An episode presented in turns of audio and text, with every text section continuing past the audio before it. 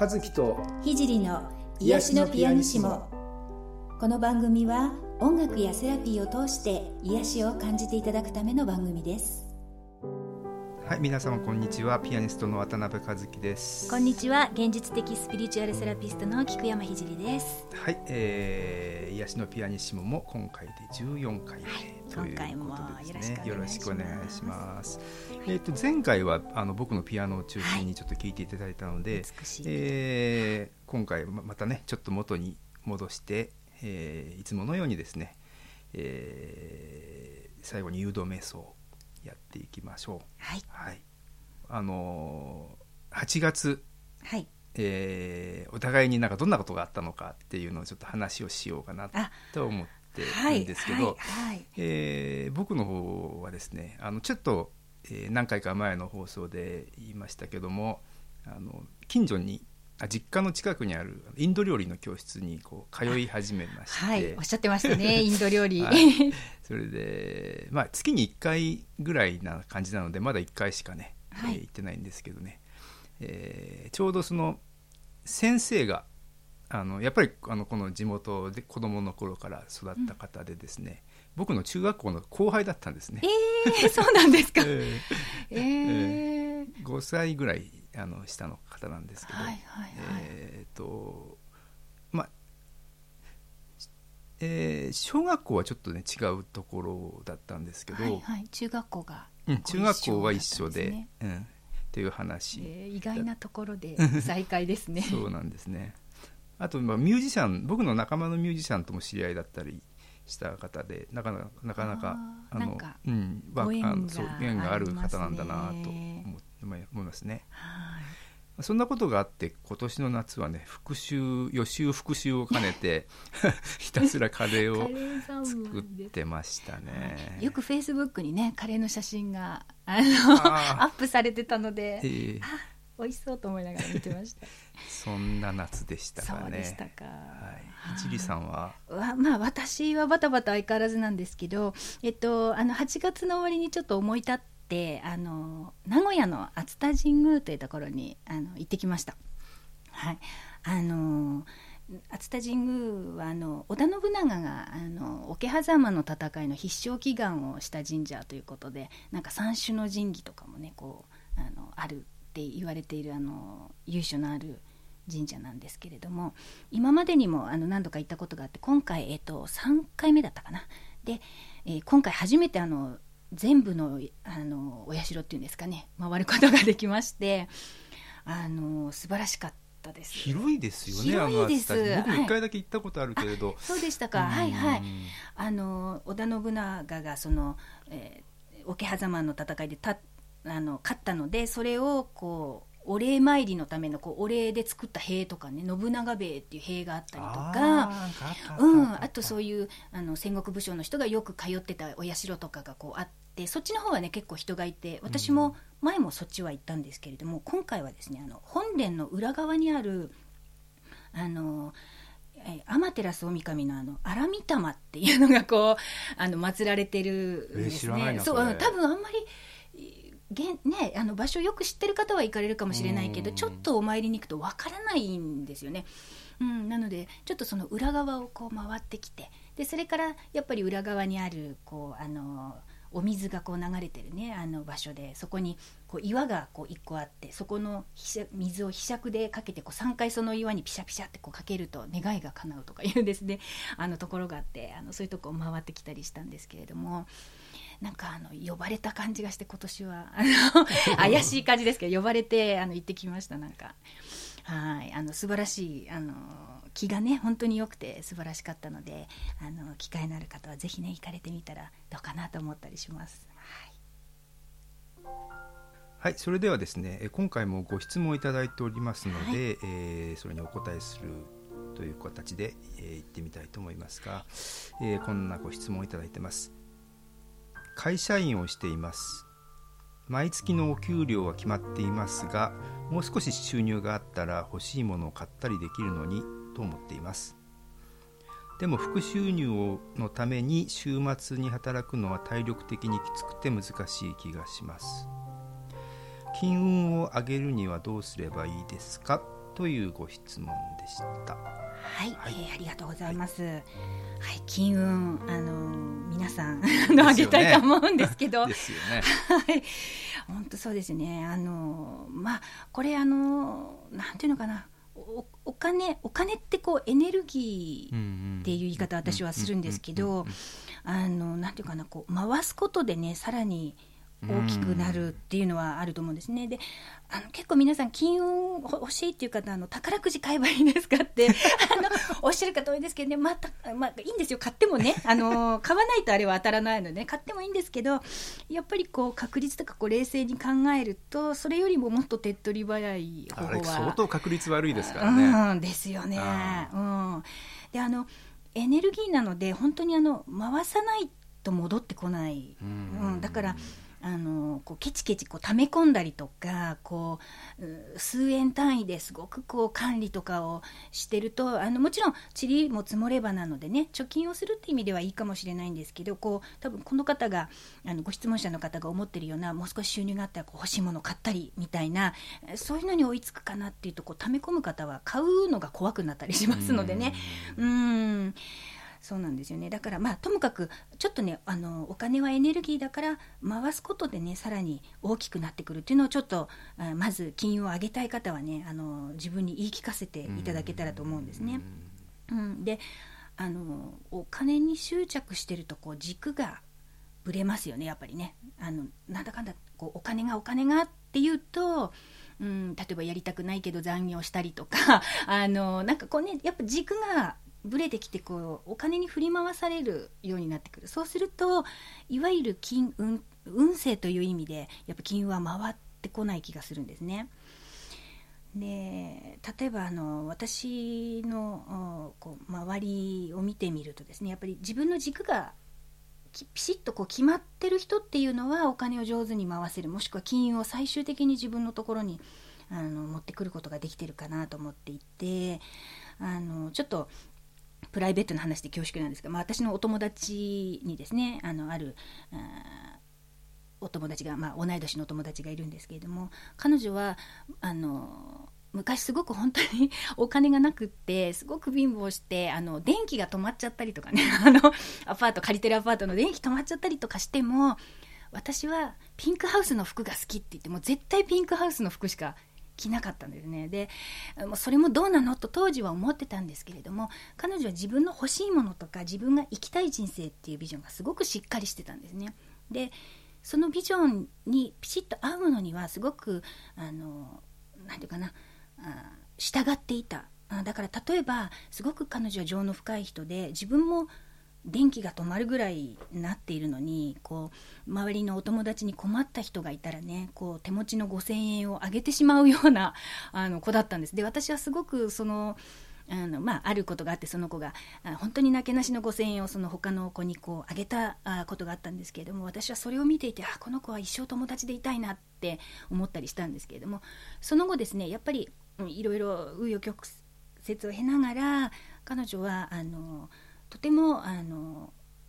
嫌な言い方ですけどあのお金持ちのね あの男性にやっぱりそういうピシッとこう芯のあるところがすごく好かれたんだと思うんですけどもべたぼれに愛されてですね結婚してあの今は田園調布でマダムをやってるっていう玉の腰ってやつですよね。でも彼女はあのお金があるからとかっていうことじゃなくてその自分はこれがしたいとかこういう生き方とか、あのそこにピシッとこう軸が合ってたんですよね。だからえー、そのお金持ちのあの旦那様もそういう彼女にすごく惹かれたしあの付き合ってた頃も知ってるんですけど決してこびてなかったです。もうどっちかというと彼女がふんふんって先に行って旦那さんが 追いかけていくような感じだったのであなるほどなとあの思ってるんですけれどもね、はい。まあ、それはあのそういう形であの出たっていうことなんですけれども、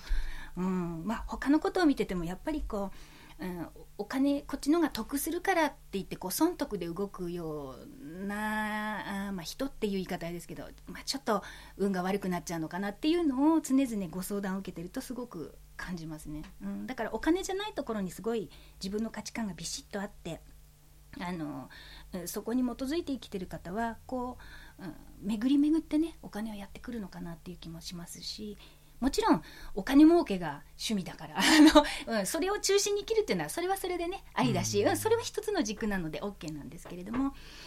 はい、あのお金との付き合い方っていうのはあのすごくそのどこに自分が軸を持ってそして、えー、こうケチケチケチケチ溜め込むんじゃなくて自分の元に戻ってくるって信じてこういかに回していくかっていうことがね大事なのかなってすごく思いますね。はい、投資なんかもそうですよねこうお金を投資するからこう戻ってくるわけですよね。はいえーと、僕はですね、ね、あの演奏活動と並行して投資もやっているのであのこの話をしだすともう本当に 止まらなくなっちゃうんですいやぜひ聞きたいですけど、はい。えとまあ、あのこのご質問にもあったんですけど、この復讐の入のために週末に働くとかというようなことですけど、うんうん、まあ、僕なんかの場合はですねその演奏活動例えばこの足が2本あるとすると、うんうん、演奏活動の方があの一つの方の足で、うんうん、投資の方がまたもう一もう一本の足っていう2本の両方の足でこう並行して、はいはいはい、歩んでいこうというようなスタンスで今やっているわけなんですね。うんうん、じゃあ結構投資の方も力を入れてやってらっしゃるんですか？もう相当もう昼間はもうなんかね 音楽のことはあんまり迎えないみたいな感じでやってるわけなんですけど、あの一般的にね、うん、投資っていうとなんか危ないもんだとかなんか悪いもんだとかって思っている方が結構日本人の方多くて、はいはい。うん、特に女性なんかね、うん、あのあんなもん絶対やっちゃいけないとかって うちの親も言ってました。僕もあの自分の親戚とかにもね、うん、あのしょっちゅう言われてますよ。あそうなんですね、うん、でもやっぱりあの多分よく分かってないんだと思うんですよね、うんうん、その投資投資も本当にいろいろあいろいろですよね。あの株ですごく失敗したとか、うんうん、なんかそういう話だけ聞いて、うんうん、なんかじゃあ手出さない方がいいな、うんうん、素人はあんまり手出さない方がいいな、みたいなことでなんかは言ってるんだと思うんですけど、うん、あの実実にねなんか一般的にはなんかそういうやめた方がいいみたいなイメージがなんかあるかと思うんですけどね。で僕が実際やってるのはですね長期投資といって、うん、あのまあ、えー、もう何十年単位で考えてまあ老後のことですよねやっぱりね。まあ実際20年後30年後、うん、まあ、老後破産しない言葉ですね、えー、というかあの豊かな老後の生活を送りたいなということで、あの結局年金ってあるじゃないですか、はい、あれなんかやっぱり今後どうなるか全然わからないですよね。んですよ。うん、結局これからどんどんあのそういう老人増えていくので、なので若い人だけで支えていききれなくなる、うん、うん、なので年金もねあのこれからもらう額が少なくなったりとか。そう言われてますよね、うん、時期時期がもっと遅くなるとか、うん、いろんな話があるんで、年金だけを頼りにしててももう多分それだけじゃきつい、きついと思いますね。でやっぱりこう20年後30年後に、まあ、僕らみたいなこうフリーランスの人が、はい、仕事がねはい、はい、今と同じような収入があるということではないとなると、もう今からその準備をしておかなくちゃなっていうことで、まあ、投資信託とか、はい、まあ、ちょっと株を遊びでやってたりとか、えー、今そんなことをしてるわけなんですけど、まああのー、さっきねその回すという話がありましたけど、はいはい、要するにあの投資信託って、えー、簡単に言うとですねあの自分が心からこう応援したい会社に自分の今のお金をこう投じて、うん、でそれをまあありがとうっていうリターンがこう、うん、返ってくるということなんですよね。なるほど。そうですね。あの、まあ、世の中にこう自分のお金をこう回すことで、こうよく言えばちょっと大げさに言えばある種の社会貢献にもなるというような感じかな。だからあの、まあ、ある投資会社のモットーでこういうのがあって投資は真心であって、うん、金融はその真心の循環だっていうんですよね。うん、あでもなんか当たってるような気がしますけどね。うん、そうなんですよ。そうなんです。いやでもあの決して意外というほどではないですけどあやっぱりそうなんだって。すごくあやっぱりねあの私もあの自営でねこうあのヒーリングとかやってますのでやっぱりこう老後のこととかこういろいろ考えると あのうんってこう思ったりしてしまう。もともとキリギリスタイプなので あの本当にあのちょっと今日これから考えますけど あのすみません。あの、まあ、ご質問者の方にはねですので、まあ、ちょっとあの和樹さんのねあのそういう例もありますので、まあ、そういったこともちょっと考えながらどうやってこう回していくのかっていうことをねあの考えていただくとちょっとねいいのかもしれないですね。はい、あのでまあそのあの実際にお金をこう増やすっていうことも含めてその、まあ、金運を上げるっていうのは本当にさっきも言ったようにこう回していくあの動かしていくっていうことがすごく大事なのでそこだけはあのちょっと忘れないでいただければなって思います。はい、あとですねあの1点だけただ要注意がありましてですねあのこれはあの私の知ってる方の例なんですけれどもあの自己啓発セミナーみたいのでですねすごくこう煽られて煽られて であの思い切ってよしって思ってすごいお金を払って結局払いきれなくてあの自己破産した人って本当にあの 結構いるのであのこう煽られすぎないことでやっぱり自分の判断とかこううん、思い切ってやっちゃいなさいよって言われた流れに乗ってやるんじゃなくてやっぱり自分の中心軸自分の軸をどこに置くか、うん、っていうことはあのすごくねあのしっかり、えー持ってもらえたらいいかなと思います。そのさっきの私の友達じゃないですけどね私はピンクハウスしか着ないっていう軸だったらそれでもいいんですよ。その軸をどこに置くか、うん、あの誰かに言われて良さそうだなと思ってその気になる前に 自分は本当にその生き方でいいのっていうところをねちょっと考えていただくとあの後悔しないねあのしないこう選択ができるのかなというふうに思ったりします。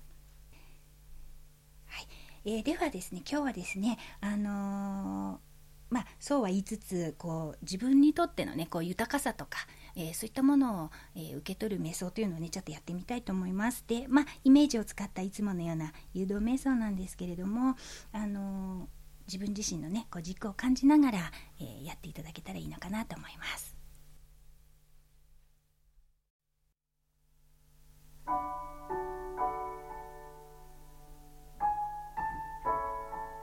まず姿勢を整えましょう椅子に座ったり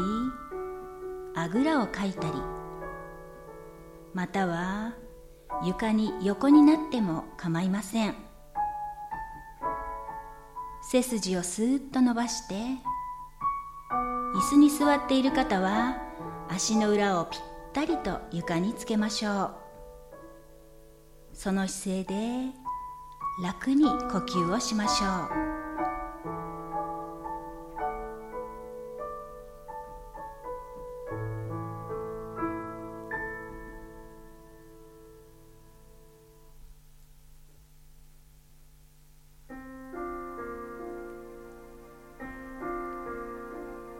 今日は宇宙から限りない豊かさを受け取っていきましょう。豊かさはこの世に具現化するにあたってさまざまな形として現れます。現金銀行預金小切手不動産貴金属。権利書。その他贅沢な品々など。でもそのエネルギーの根源は一つです。それはとても眩しい金色の光です。この豊かさそのものの光を浴びてあなたの中に豊かさと共鳴するエネルギーを受け入れましょう。そして豊かさをどんどん引き寄せていきましょう。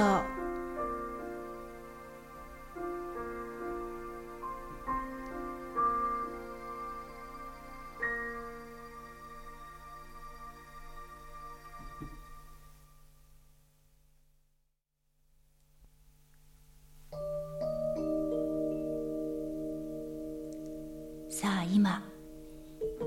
金色に輝く眩しい光が上の方から光の柱となって降りてきました。その柱の中に入り金色の豊かさの光を受け取りましょう。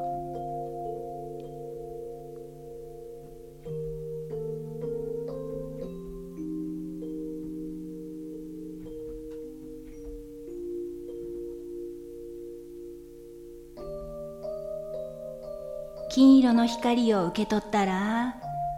今度はその光を自分から外に向けて解き放ちましょう。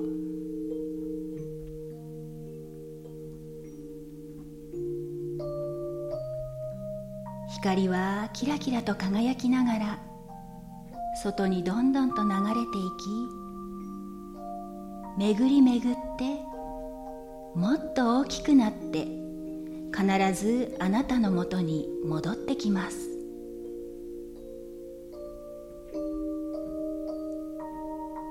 戻ってきた金色の光をもう一度受け入れましょう。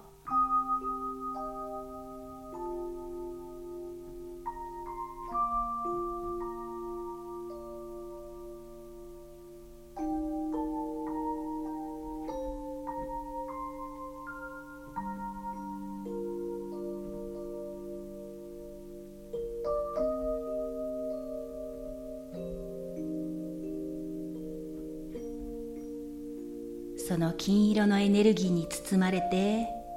全身が金色に眩しく輝いている姿をイメージしましょう。そして金色のエネルギーに包まれてお金持ちになって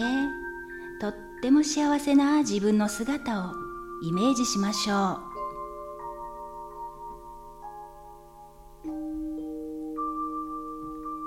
私は自分が豊かになることを許します。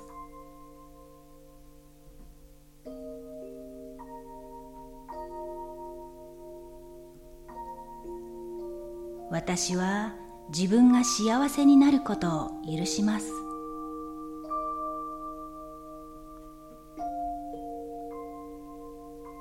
私は自分では計り知れないほどの豊かさを受け取ります。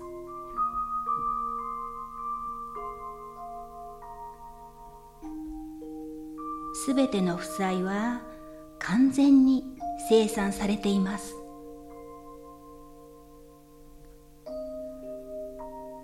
私はたくさんのお金を引き寄せ受け取り幸せです。私は豊かになり満たされてその豊かさを他の人々と分かち合います。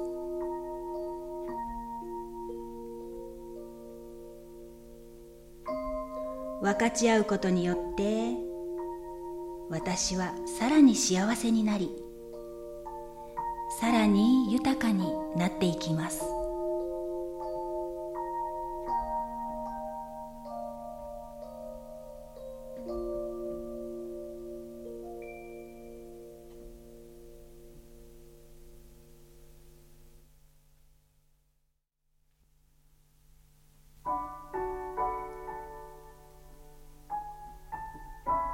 それでは体に意識を戻しましょう。まず手首と足首を回しましょう。次に両手の指を組んでうーんと伸びをしましょう。さあ目を開けてこれで瞑想は終了です。しっかりと自分の肉体を感じて現実の世界に戻っていきましょう。